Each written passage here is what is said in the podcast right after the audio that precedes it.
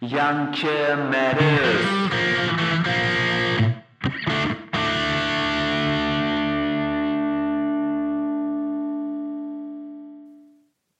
Am Ende ist es natürlich das Leben. Ne? Also wir können es einfach nicht beeinflussen, was uns passiert so.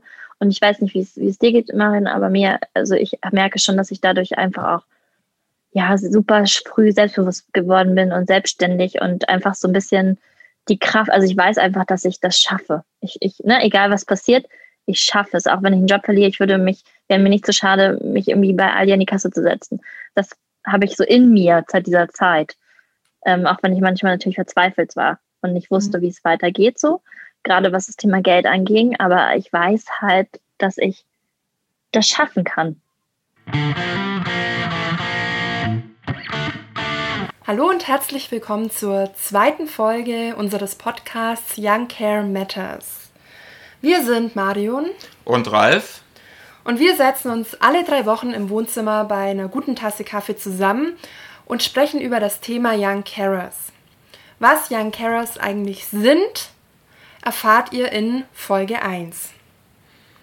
Genau, und heute sind wir eben nicht äh, nur zu zweit, sondern sogar zu dritt. Wir haben mit Julia gesprochen. Julia heißt eigentlich anders, ähm, ist Mitte 30 und erzählt uns von ihrem Leben als ehemalige Young Carerin. Wir sind heute, Pandemie, ihr wisst es alle, natürlich nicht mit Julia in einem Raum. Deswegen wundert euch nicht, wenn die Tonqualität ab und an ein wenig schlechter ist. Das liegt daran, dass wir uns mit Julia virtuell unterhalten haben. So, ich würde sagen, wir machen uns noch schnell einen Kaffee und dann geht's los. Würde ich auch sagen. Let's do this.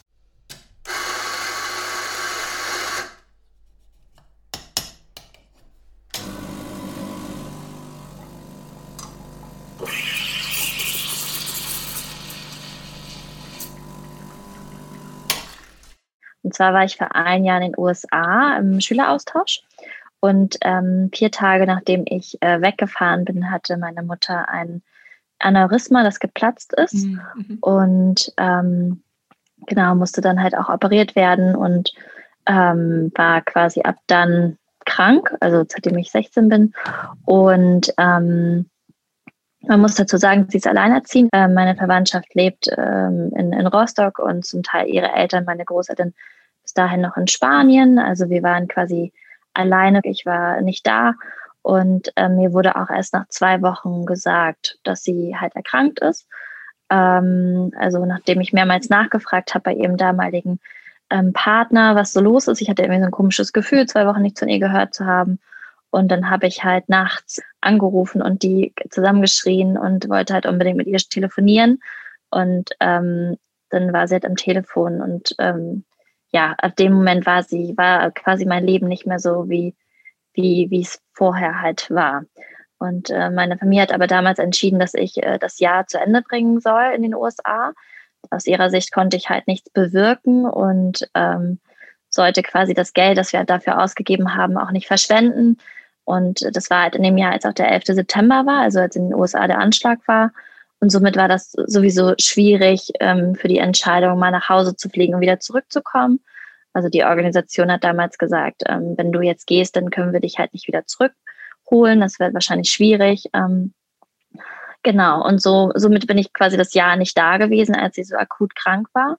Und ähm, bin dann nach dem Jahr, nach zehn Monaten zurückgekommen und äh, wirklich in, ja, in eine Welt, die irgendwie nie wieder so war wie vorher. Also ähm, genau, also sie ist halt hochgradig depressiv gewesen und hatte halt durch diesen, ähm, durch das Aneurysma noch weitere Schlaganfälle, äh, stand stark unter Medikamenteneinfluss. Ähm, ne, sie hat mich damals abgeholt am Flughafen mit meinem Vater auch zusammen mit Freunden und sie war halt nicht mehr sie. Also sie hat halt durch mich den durchgeschaut, hat ganz starke Psychopharmaka bekommen, dass du ne, also tatsächlich gar nicht mehr fühlst. Also sie war mhm. halt nur noch eine Hülle und ähm, nicht mehr meine Mutter. Genau, und dieser Partner, den, den sie hatte, den, den haben wir dann nach und nach quasi rausgeschmissen. Also der tat ihr gar nicht gut. Also der hat natürlich dafür gesorgt, dass sie versorgt war und so, aber der hat halt ihr nicht, nicht gut getan. Da waren auch ein paar Zwischenfälle die ich nach und nach halt rausgefunden habe, äh, die, die ihr nicht gut getan haben. Und ähm, ich habe dann halt, da war ich halt dann 17, komplett alles übernommen. So kann sich das Leben von einem auf den anderen Tag äh, einmal komplett umkrempeln. Und die Situation ist erstens neu und zweitens natürlich auch schwierig für sowohl für die Mutter als auch für die Tochter mit dieser Krankheit und den Folgen umzugehen und umgehen zu lernen. Was natürlich noch dazu kommt, ist, dass äh, mit der Situation auch noch ganz viele neue Aufgaben, speziell auf Julia, zugekommen sind, die man mit 17 vielleicht noch nicht ganz so auf dem Zettel hat, beziehungsweise auf die man einfach überhaupt nicht vorbereitet ist. Und was das für ihre Mutter, was das für sie bedeutet hat, was sie da so getan hat, das ähm, hat sie uns dann erzählt. Also sie war linksseitig gelähmt und musste halt in dem Jahr, wo ich weg war, auch wieder laufen lernen und überhaupt wieder lernen, so ne, ihre linke Seite einzusetzen.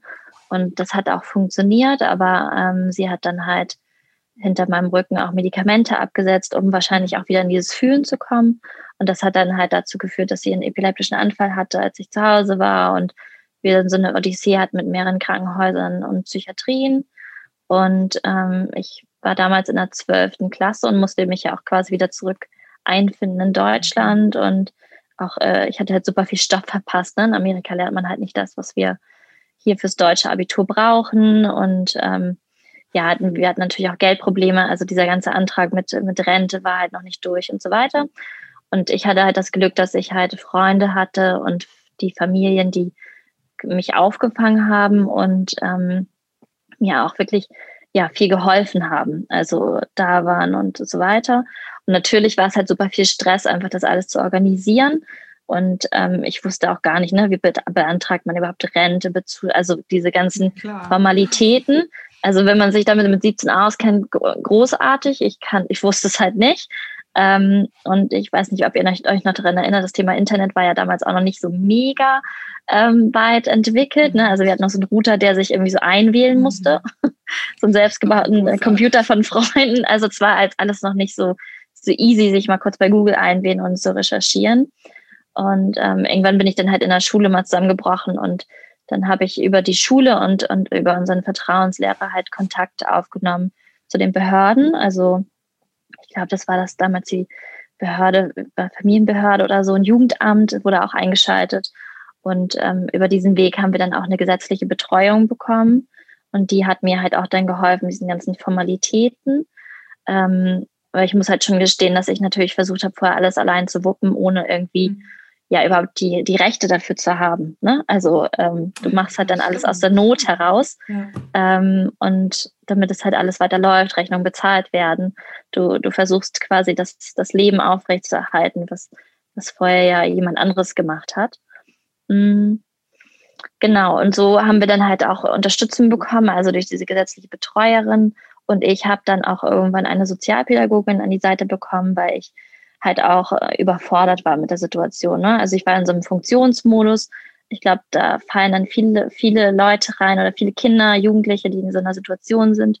So, man muss halt funktionieren, man muss irgendwie alles so machen, wie es vorher war, was von einem verlangt wird, Schulaufgaben.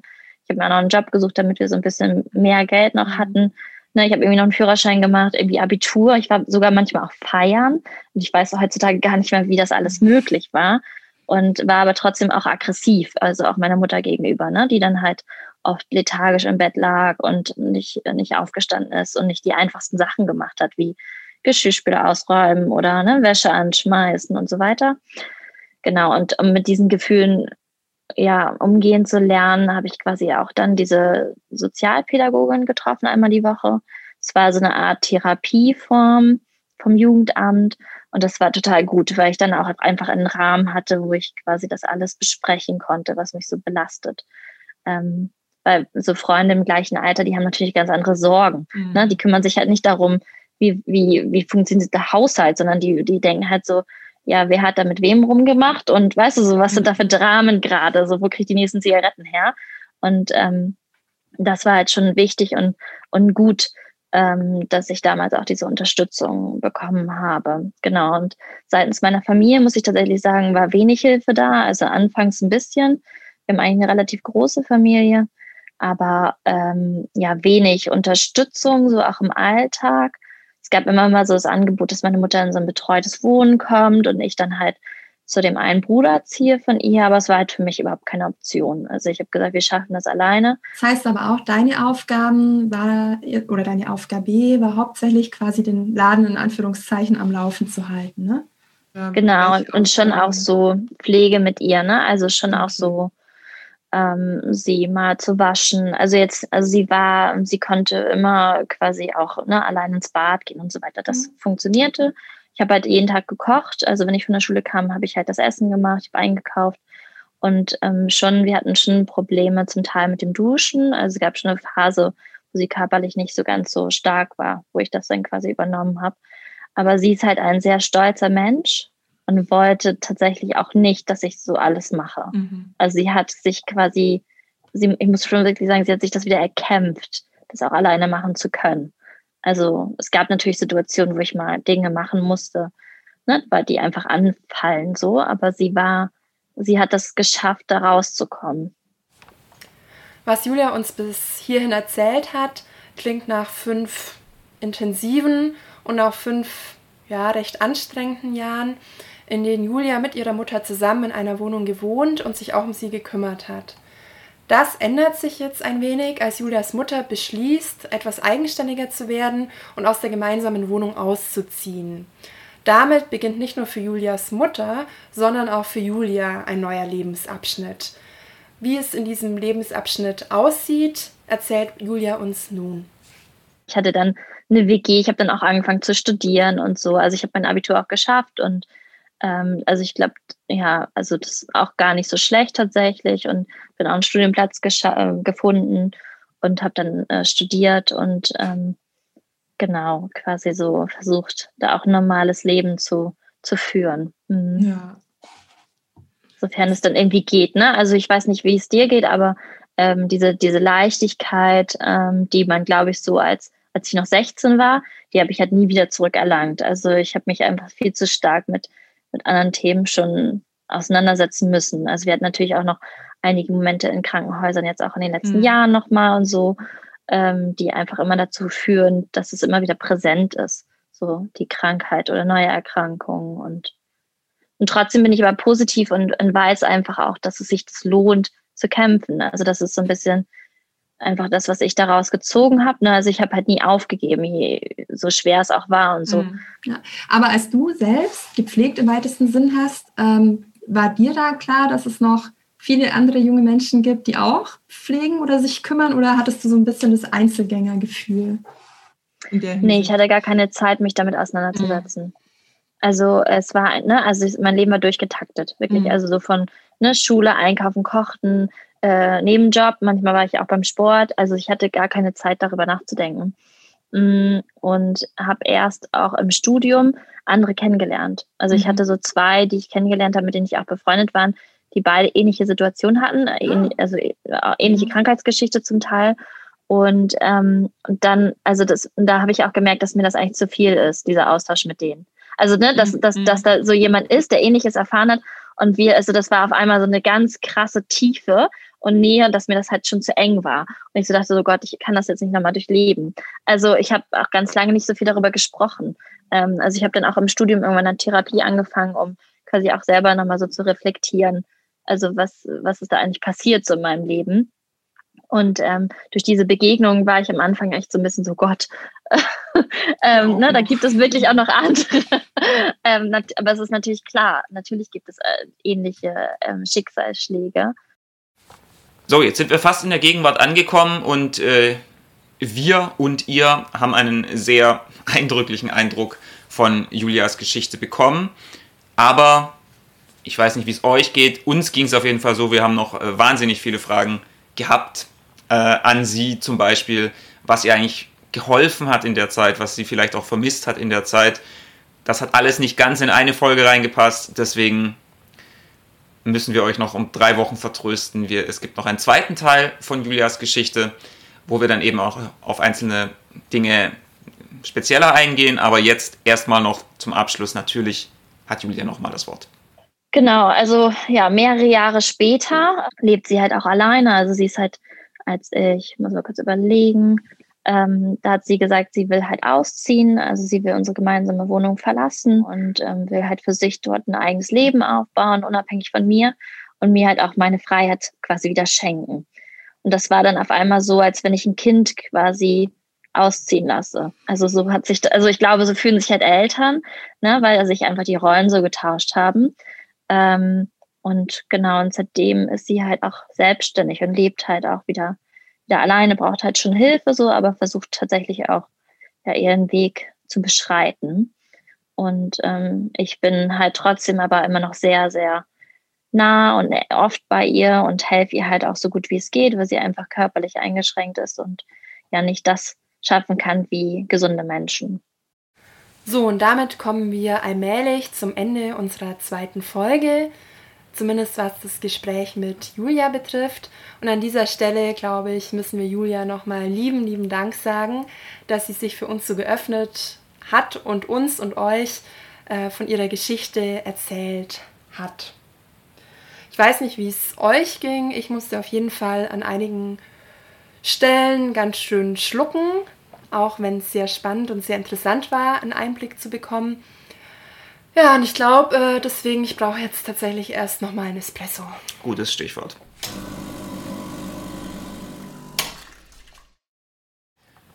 Der Espresso zum Schluss. Und eine Frage zum Schluss an dich, Marion. Ich habe gesehen, deine Soziologenaugen haben so geleuchtet, ähm, als Julia erzählt hat, ähm, dass es sich auch so ein bisschen angefühlt hat wie wenn ein Kind auszieht, obwohl ja eigentlich sie von ihrer Mutter sozusagen weggezogen ist oder ihre Mutter von ihr. Ähm, das ist ein Phänomen, das gibt es öfter, oder? Ja, genau. Es passt jetzt zwar nicht so hundertprozentig in die soziologische Richtung, aber Pädagogik und Psychologie haben sich zu diesem Phänomen geäußert und bezeichnen das häufig als Parentifizierung. Es kommt aus dem Lateinischen von parentes Eltern und heißt eigentlich so viel wie, dass es zu einer Rollenumkehr kommt.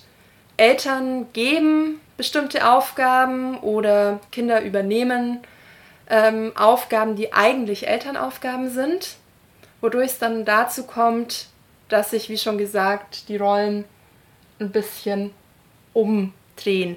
Das passiert vor allem dann, wenn Eltern ihre Aufgaben vielleicht nicht mehr so gut übernehmen können, aus welchen Gründen auch immer und kann auch dazu führen, dass sich die Kinder mit diesen Aufgaben teilweise enorm überfordert fühlen. Natürlich hat es dann auch Auswirkungen auf die weitere Entwicklung, auch aufs Erwachsenenleben noch.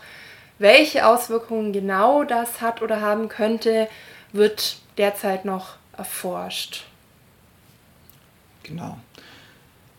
Ja, nur das noch als kleiner Wissenshinweis am Schluss und äh, wenn ihr mir auch noch ein bisschen den Unterschied zwischen Soziologie, Psychologie und äh, Pädagogik erklären wollt oder natürlich auch ähm, Fragen an uns habt, Fragen vielleicht auch an, an Julia habt, dann können wir gucken, dass wir die weiterleiten, ähm, Feedback allgemein habt, Lob allgemein habt, dann checkt unseren Instagram-Kanal.